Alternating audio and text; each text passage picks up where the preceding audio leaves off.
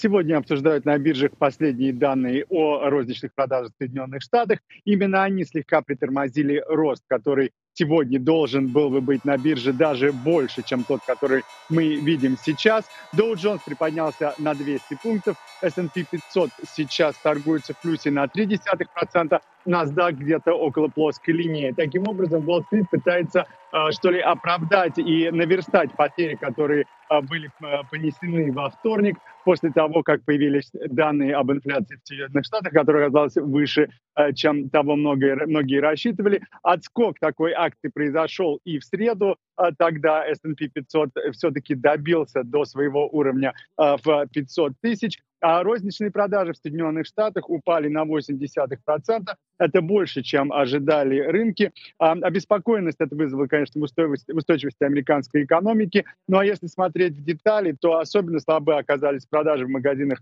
стройматериалах. В магазинах розничных товаров э, упали продажи на 3%, а в магазинах запчастей для автомобилей на 1,7% и на АЗС где-то на 1,5%. Это было связано с падением цен на топливо в Соединенных Штатах. А вот бары и рестораны показали рост на 0,7%. Компания Stellantis, которая производит Chrysler и Jeep, оказалась лучше в своих результатах за квартал, чем этого многие ожидали. Хотя, в общем, компания понесла определенные убытки, и производительность э, труда в этой компании упала на 100 пунктов э, за прошедший год. Это, конечно, связано с теми забастовками, которые э, были э, в, в Детройте с, с производ, на производстве автомобилей в США. Тогда эта забастовка длилась 6 недель, и Stellantis заявил, что потеряет 3,2 миллиарда долларов на этом.